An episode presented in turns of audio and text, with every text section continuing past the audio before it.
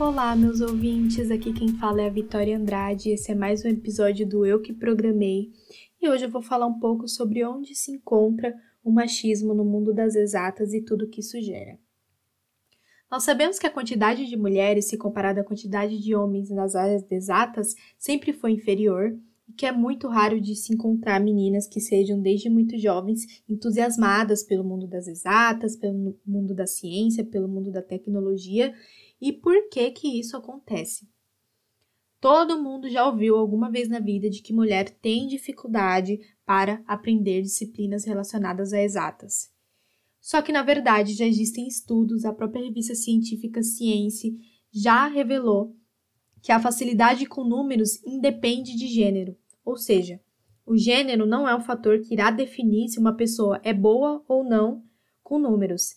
Então, o que, que acontece na verdade se, se essa teoria, essa ideia que todo mundo sempre acreditou, não existe? Nada mais, nada menos do que o reflexo do machismo e da cultura machista onde nós estamos inseridos. Porque o que, que acontece? O primeiro momento que o machismo afeta a vida das meninas é quando elas são bem jovens ainda. E quando elas são crianças, muitas das vezes elas não são encorajadas a gostar de exatas elas não recebem essa confiança externamente do, nos meios onde elas estão inseridas e muitas das vezes o raciocínio lógico delas não é estimulado, elas não são incentivadas a gostarem e a estudarem exatas através dos brinquedos, através de toda a questão cultural que nós já sabemos que já existe e que nos meios familiares, na escola. E aí, muitas das vezes, é, quando nós somos crianças, nós não temos certeza do que nós gostamos, do, que nós não gostamos.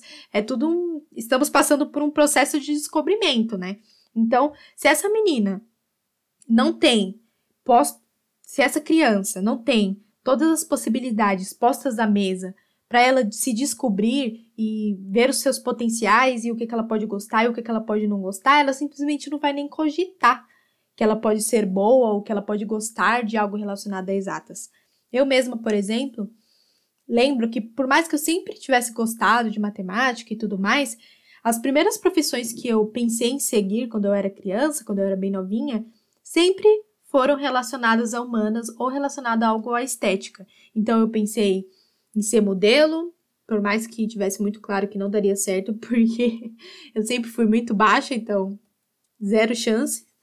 Pensei em ser bailarina, porque eu fiz balé por muitos anos. Pensei em ser jornalista, ou seja, eu era boa em matemática, gostava de matemática, mas eu nunca cogitei estudar ou ter alguma profissão relacionada a isso. Eu só fui pensar por uma questão do destino mesmo, é, porque eu tive que fazer uma atividade sobre profissões na escola quando eu era bem jovem ainda. E eu lembro que, como uma boa nerd que eu era, eu queria fazer sobre uma profissão que eu não conhecia e que os demais alunos não conhecessem, porque era uma apresentação, né? Então, foi quando eu conheci, estudando e pesquisando, a profissão de engenharia civil. E eu simplesmente me apaixonei e falei: não, eu quero ser engenheira, serei engenheiro um dia. E a partir deste momento, eu comecei a gostar ainda mais, ou talvez perceber que eu gostava de, de matemática e todas as áreas relacionadas a isso. E então eu comecei de fato a me apaixonar por isso e só que assim, como eu disse, foi algo relacionado, foi algo totalmente do destino, porque talvez se eu não tivesse feito essa atividade, eu não teria descoberto que eu gostava dessa área, que eu gostava disso, que eu poderia seguir uma profissão relacionada a isso. E a maioria das meninas não passam por esse processo. Então, muitas das vezes elas acabam não descobrindo que elas gostam, que elas têm potencial para seguir uma profissão ou algum curso de exatas, justamente por isso, porque ela não tem nenhum incentivo externo o, quando eu percebi que eu era uma menina de exatas, foi totalmente algo interno, porque eu pesquisei sobre uma profissão e eu me apaixonei por essa profissão. Eu não tive nenhuma influência externa. Eu não fui incentivada externamente em nenhum âmbito da minha vida. E a, isso acontece com a maioria das meninas. Então, esse é o primeiro momento que o machismo na área de exatas afeta as meninas, porque elas escutam que é, essas áreas são para meninos e que existem muitos meninos que, se ela seguir em algo relacionado a isso, ela vai sofrer de alguma forma, porque não existem outras mulheres para estarem com ela, que não é uma área para ela, que não é o meio que ela deve estar inserida, que ela é feminina demais para certas atividades, e essa série de coisas, essas séries de fatores culturais influenciam muito no, na decisão de que profissão seguir, do que estudar. Parece que não, mas todas as questões externas são fundamentais na nossa construção, principalmente quando nós somos crianças. Então, esse é o primeiro momento que é, todo esse estigma e todo esse estereótipo relacionado a exatas afeta a nossa vida. E um segundo momento que é de suma importância e, e, e muito difícil para uma mulher é quando ela decide fazer algum curso relacionado à área, que ela chega nesse meio acadêmico e, a princípio, ela não se sente representada nas citações acadêmicas, porque durante o, todo o processo histórico, nós sabemos que, assim, se hoje existem poucas mulheres né, em áreas de exatas, em áreas de ciências, antigamente existiam menos ainda. Só que existem, sim, mulheres que tiveram feitos, grandes feitos, né, durante a história, na área de ciências, na área de engenharia, na área da matemática, só que muitas das vezes elas são invisibilizadas na história. E muitas das vezes no, nas universidades, nos cursos técnicos, os homens, e só os, os homens, os, os engenheiros, os cientistas são citados e muitas das vezes ela não se vê, ela não se sente representada nesse sentido. E parece bobo, mas isso tem uma grande influência, porque ela não se sente representada nas citações, ela não se sente representada no corpo dos professores, no corpo docente. A maioria dos professores nas áreas de exatas são homens, então ela sente essa falta de se sentir representada por mulheres, de ter mulheres falando ali. Ela vê por diversas vezes é, as poucas mulheres que têm cargo de liderança ou que estão inseridas nesse, nesse contexto de, de serem professoras, diretoras, ela vê essas mulheres sendo questionadas, então muitas das vezes ela não se sente representada nessa questão dos professores, no, no, nas citações, e também, principalmente, todo mundo sabe que na sala de aula é majoritariamente masculino, dependendo do curso, se ele é relacionado a exata, são muitos homens. É uma parcela muito pequena de mulheres que se candidatam a esses cursos e ganham as bolsas e estudam é, é, relacionados é, em cursos relacionados a exatas.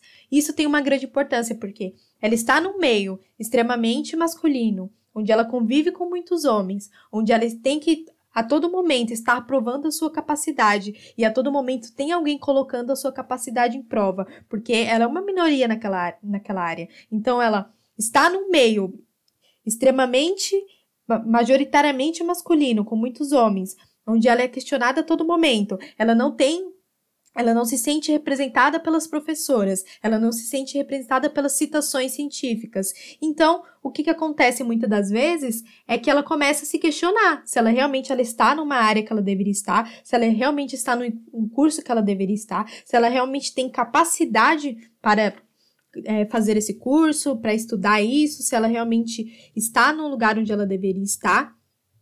Ela está a todo momento se preocupando em não dar margem é, para julgamentos, então ela não se permite errar, ela está se questionando a todo momento, ela precisa lutar pra, para ter lugar de fala, porque se ela está em um ambiente onde tem muitos homens e ela é minoria, ela é muitas das vezes silenciada, então é, estar nesse contexto extremamente é, masculino e muitas das vezes machista e muitas das vezes misógino é muito difícil.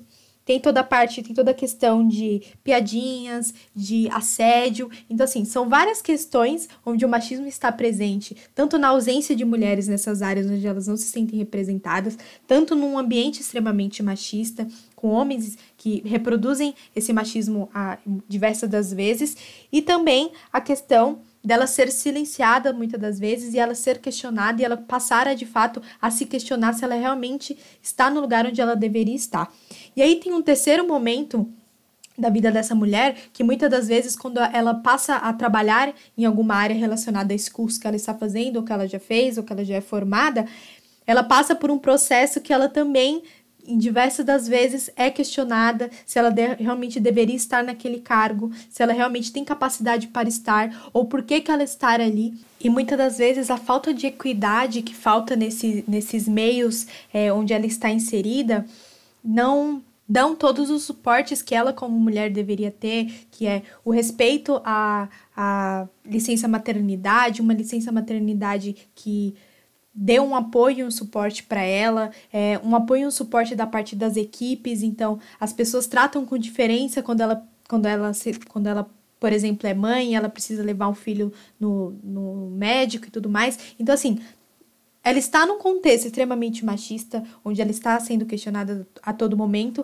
Ela está em um contexto que ela não tem o suporte e o reporte que ela deveria ter. Ela vê de fato a falta dessa equidade, porque ela precisa estar a todo momento se provando e se superando para ser respeitada ou para não ser é, diminuída de alguma forma ou comparada com os seus colegas de trabalho e aí ela ainda tem que se superar nesse, no sentido de ela pode ser uma mãe, ela pode ter uma série de dificuldades que um pai, por exemplo, que um colega de trabalho homem não tem. Então, assim, é de suma importância que nós, que nós levemos em conta todas essas questões do, de como os meios são machistas e como os meios onde elas estão inseridas são machistas e como ela não se sente representada porque não tem outras mulheres, mas que também muitas das vezes ela não tem o suporte que ela deveria ter como mulher nessas áreas, justamente por terem muitos homens e não ser uma preocupação. Dar um suporte para uma mulher que é mãe ou dar um suporte para uma mulher que tem uma carga de,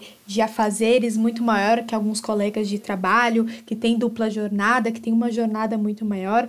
Então, são várias questões que, se fossem levadas em conta e não são levadas em conta por conta desse machismo é, cultural e social que nós temos e que dificultam todos os processos onde a mulher está inserida e todos esses contextos de, de áreas de exatas e que são muitos homens e que muitas preocupações não são levadas em contas. Além disso, é, eu fiz uma postagem essa semana no Instagram do podcast arroba eu que programei, que falou um pouco sobre o que não dizer a uma mulher de tech.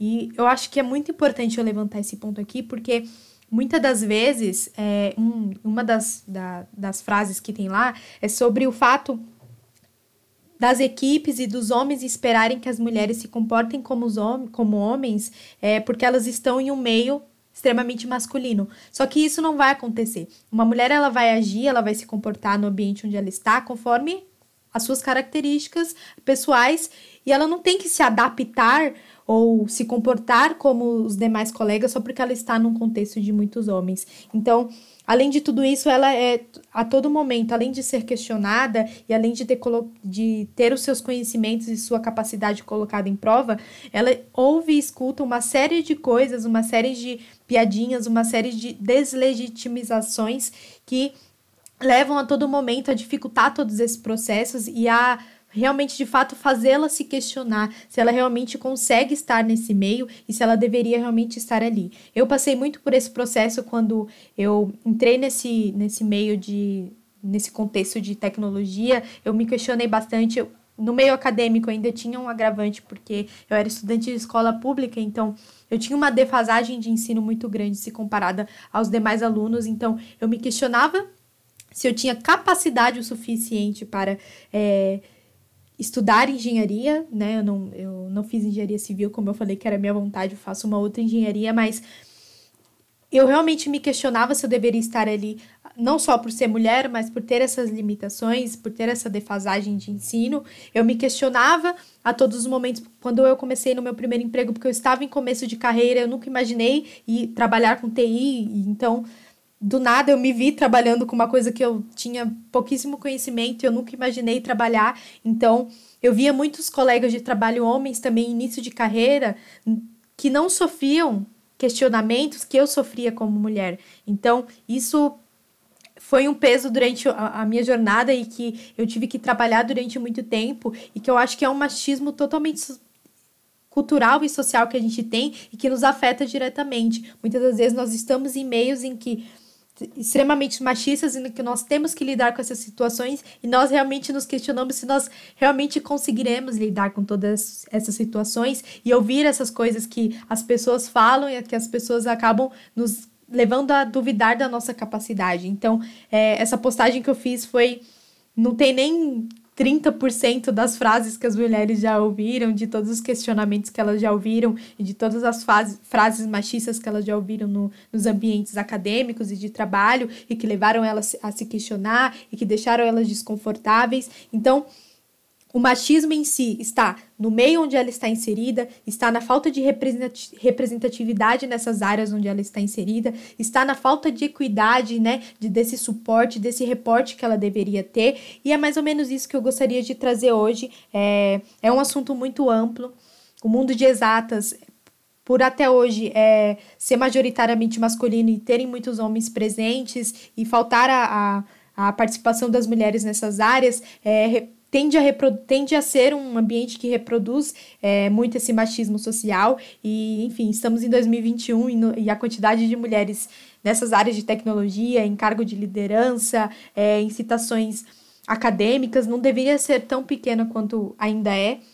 A gente teve diversas evoluções aí durante o tempo é, na questão do machismo, no feminismo, enfim. Nós tivemos diversas evoluções, as mulheres tiveram várias conquistas, porém, Ainda, fa ainda faltam muitas coisas, ainda faltam as, as individualidades das mulheres serem respeitadas nessas áreas, ainda faltam mulheres em cargo de, de liderança, ainda faltam mulheres negras nas áreas de tecnologia, mulheres negras nas, no, em cargos de liderança.